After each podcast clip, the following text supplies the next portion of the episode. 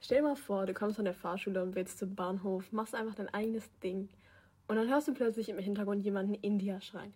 Du drehst dich um und du bist einfach gemeint.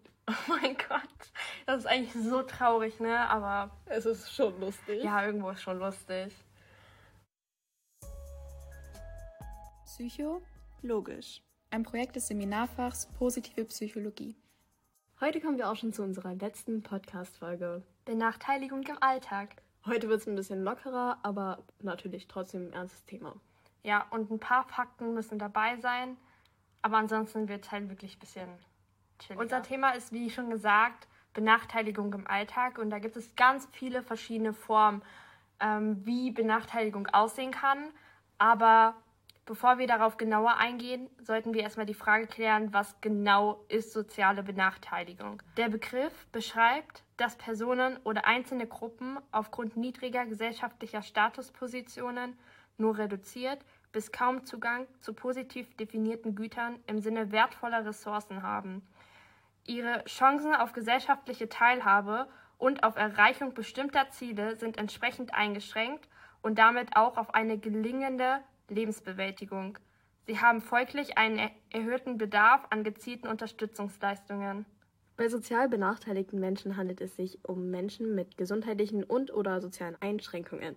Das kann bedeuten, dass sie zum Beispiel drogenabhängig sind, psychische Erkrankungen haben, langzeitarbeitslos sind und Menschen mit besonderen sozialen Schwierigkeiten sind. Das heißt zum Beispiel haben die fehlende oder nicht ausreichende Wohnungen oder fühlen sich ungesichert in ihrer wirtschaftlichen Lebensgrundlage ja. Ja, genau. Also wie ihr seht, ist das Thema eigentlich viel komplexer, als man so auf den ersten Blick denkt, sage ich mal. Soziale Ungleichheit ist demnach kein Phänomen, welches nur in ärmeren Ländern zu beobachten ist, wie zum Beispiel gerade auch ähm, auf dem afrikanischen Kontinent oder sowas. Ganz im Gegenteil, soziale Ungleichheit gibt es auch in Industrienationen wie zum Beispiel Deutschland. Und gerade auch in Deutschland ist es nicht sehr wenig vertreten. Ja, das ist so diese Schere zwischen arm und reich. Ja, leider. Dann haben wir euch noch ein paar Fakten rausgesucht.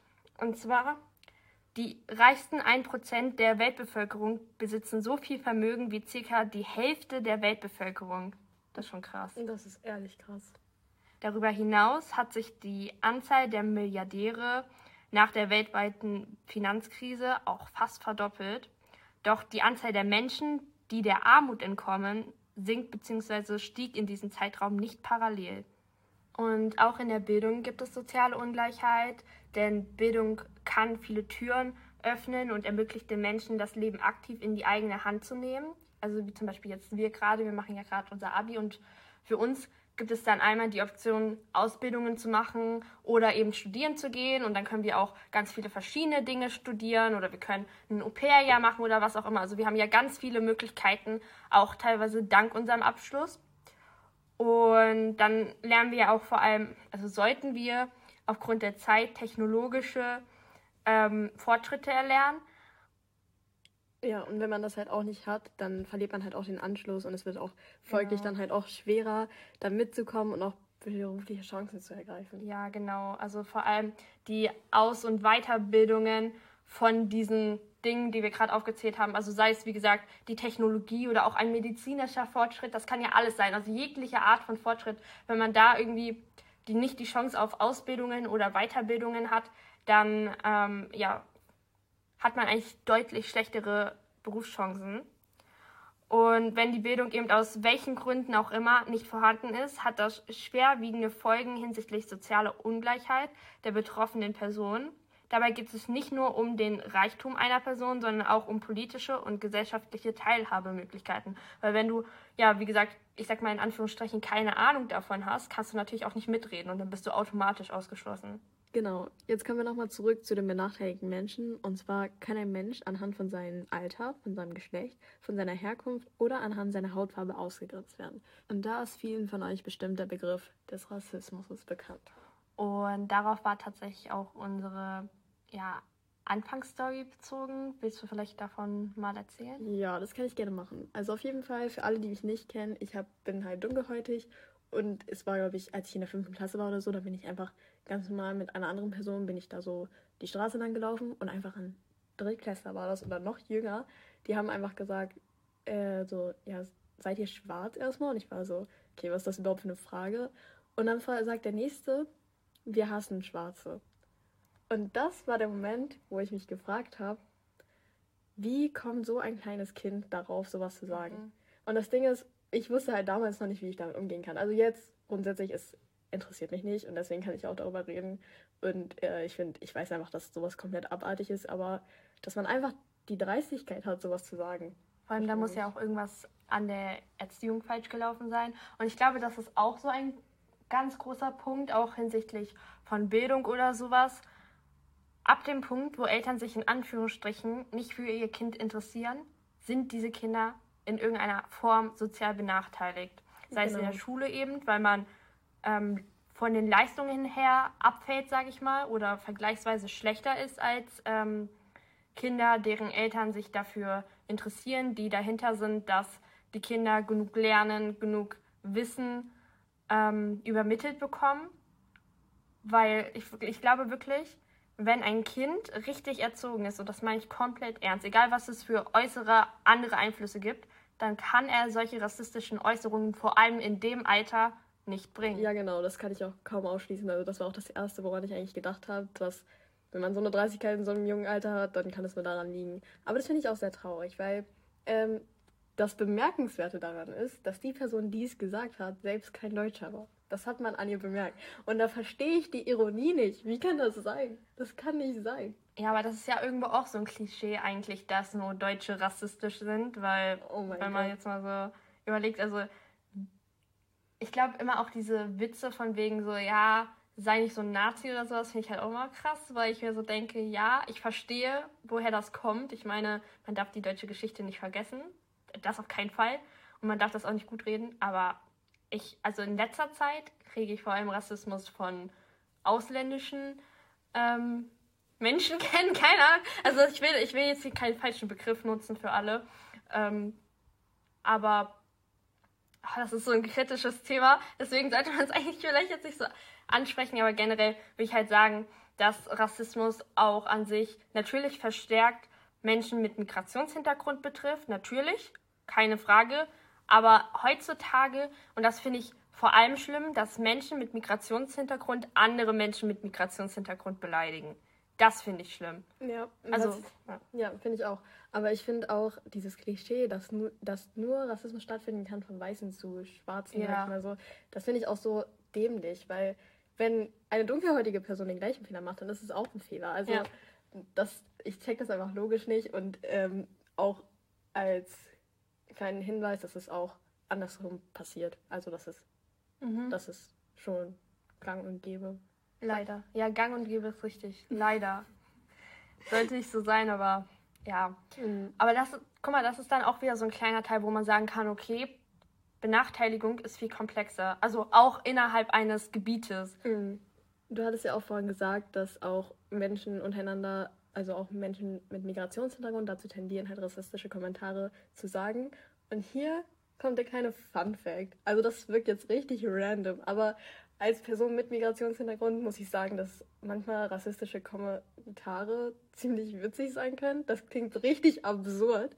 Aber ich meine, stell dir mal vor, ihr seid so befreundet und das ist so normal, sich so zu beleidigen. Also natürlich geht es an den Grenzen, das mhm. muss man mhm. natürlich auch wissen. Und rassistische Kommentare, wenn die an fremde Menschen gerichtet sind, sind nicht akzeptabel. Aber bei Freunden, die ich habe mit Migrationshintergrund zum Beispiel, ist das halt auch mehr oder weniger leider normal. ja.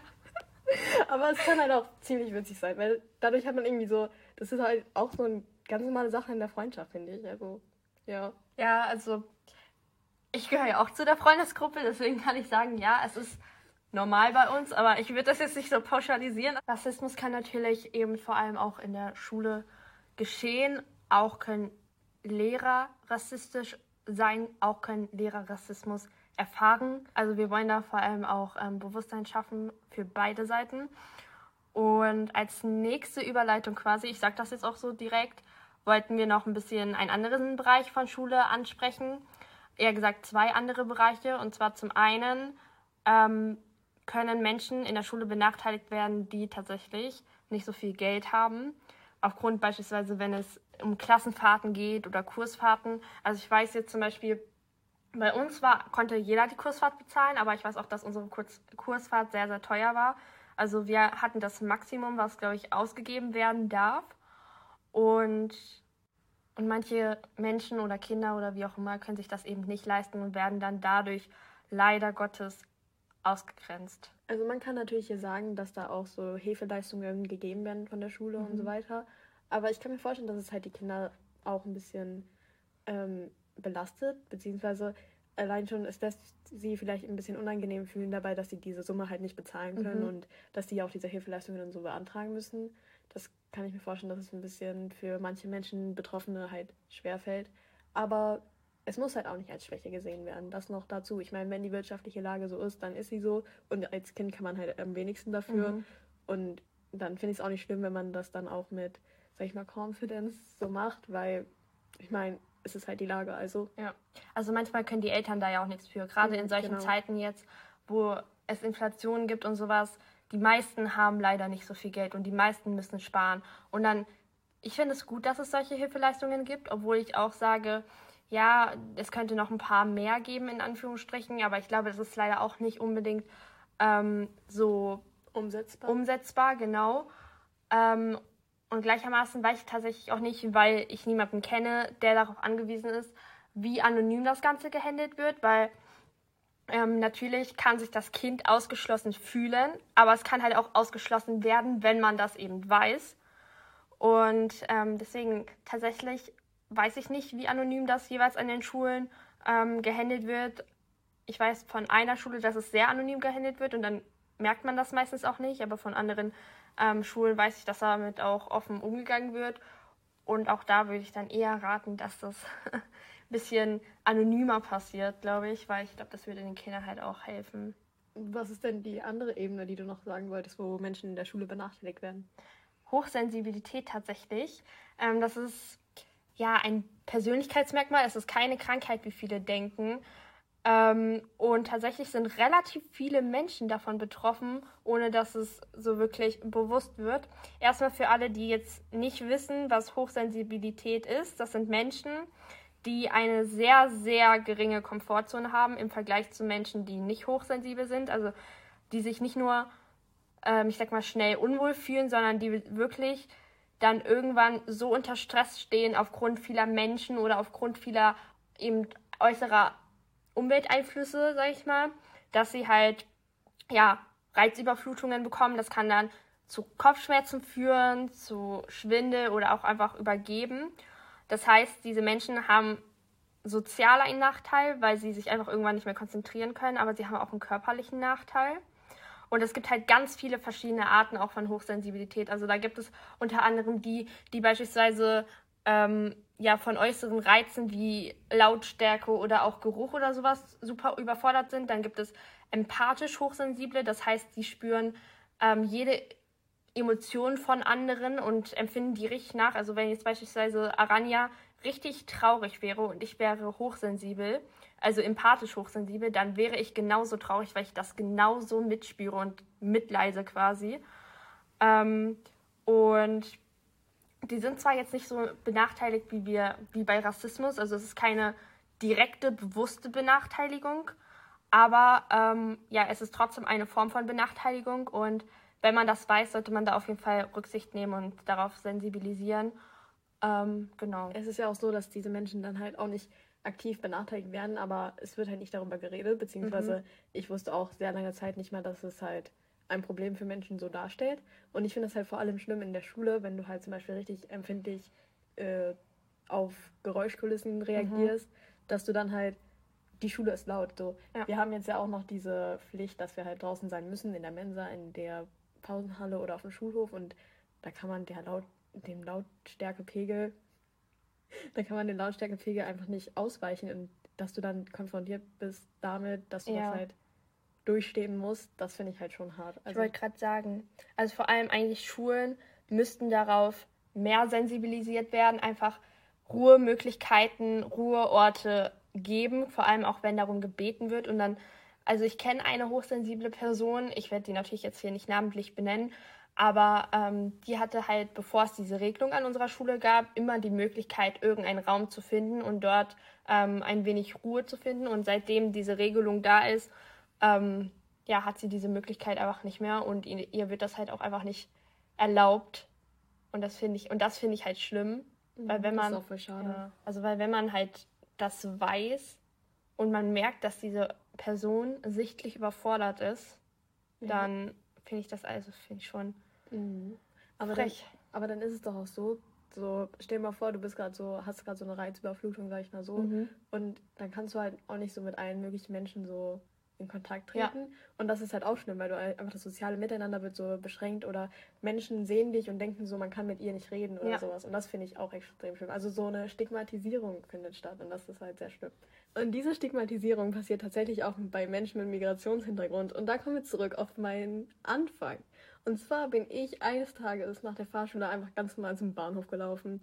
Und ich habe einfach auf gar nichts geachtet und plötzlich höre ich im Hintergrund einfach einen Menschen India schreien. Ich komme nicht mal aus Indien, das muss ich hier noch anmerken. Und dann habe ich mich umgedreht und ich sehe so, er ruft mich nochmal mit India, als ob ich India heißen würde. Und das war eigentlich eine ganz witzige Erfahrung. Also Stigmatisierung kann anscheinend auch ein bisschen witzig sein, weil ich, ich schätze diese Erfahrung sehr viel wert, weil die einfach sehr lustig ist. Weil die, die Person, das war übrigens ein über 50-jähriger Mann, der war auch, äh, hatte auch einen Migrationshintergrund. Ich weiß nicht, ob diese äh, Information relevant war, aber trotzdem. Und er hat angefangen, mich zu fragen, ob ich Menschen wie Amitabh Bachchan, Aishwarya Rai, Shah Rukh Khan kenne. Und das sind halt alles Bollywood-Schauspieler für Menschen, die das nicht kennen. Und Bollywood hat auch nichts zu tun mit mir. Auf jeden Fall hat die Konversation so geendet, dass die Person einen Bollywood-Song gesong äh, gesungen hat und einfach getanzt hat und weggegangen ist. Kein Tschüss, kein Auf Wiedersehen, kein Winken, nichts. Und ich stand einfach am Bahnhof und war so, was war das jetzt? Ja, ich weiß, ich weiß nicht, also ich kenne die Geschichte schon, sage ich euch auch mal ehrlich. Also ich fand sie früher echt witzig, als ich sie das erste Mal gehört habe. Und teilweise finde ich sie jetzt auch noch witzig. Einfach nur der Fakt, dass man sich, dass man in Ruhe zum Bahnhof gehen möchte und dann so von der Seite angequatscht wird. Das finde ich halt witzig in Anführungsstrichen, aber eigentlich ist es so traurig, dass Menschen absolut keinen Charme haben und andere Menschen so ansprechen. Also ich weiß nicht. Oh nee. Also ich muss sagen, das ist eine sehr schöne Erinnerung für mich tatsächlich. Also ich finde die einfach witzig. Auf jeden Fall kommen wir jetzt so auch schon zum Ende von unserer heutigen Folge. Und an der Stelle müssen wir uns ganz herzlich bedanken für alle Menschen, die erstmal diese Folge bis zum Ende angehört haben und auch an alle, die unsere letzten beiden Folgen auch angehört haben. Vielen Dank für eure Unterstützung und an alle Follower auf unserem Instagram-Kanal psycho.logisch. Ja, und wir wissen, dass manche Folgen oder manche ähm, Bereiche unserer Folgen ziemlich eintönig waren und sehr fakten, äh, faktenbasiert. Aber wir hatten halt auch einen Bildungsauftrag, weil, wie gesagt, das ist immer noch ein Schulprojekt. Ähm, aber wir hoffen natürlich, dass vor allem jetzt auch diese Folge ein bisschen abwechslungsreicher war, auch wenn vor allem am Anfang das Ganze immer noch faktenbasiert ist. Aber wie gesagt, wir haben halt diesen Bildungsauftrag und den müssen wir halt auch erfüllen. Mm. Es kommt vielleicht noch eine Folge, wo Outtakes von unserer Podcast-Folge mit drin ist, also mit drin sind. Ähm, ich hoffe, das wird auch nochmal ein bisschen witziger für euch, damit ihr uns auch nochmal ein bisschen genauer kennenlernt. Das ist teilweise schon ein bisschen witzig gewesen, ehrlich gesagt. Es hat mir auch sehr viel Spaß gemacht eigentlich. Ja, so eigentlich schon. Generell im Allgemeinen kann man eigentlich sagen. Also ihr wart halt auch echt gute Zuhörer und ähm, Supporter, muss man einfach so sagen. Und dafür wollen wir uns, wie gesagt, auch nochmal bedanken. Und das waren Merle. und Aranya. Tschüss.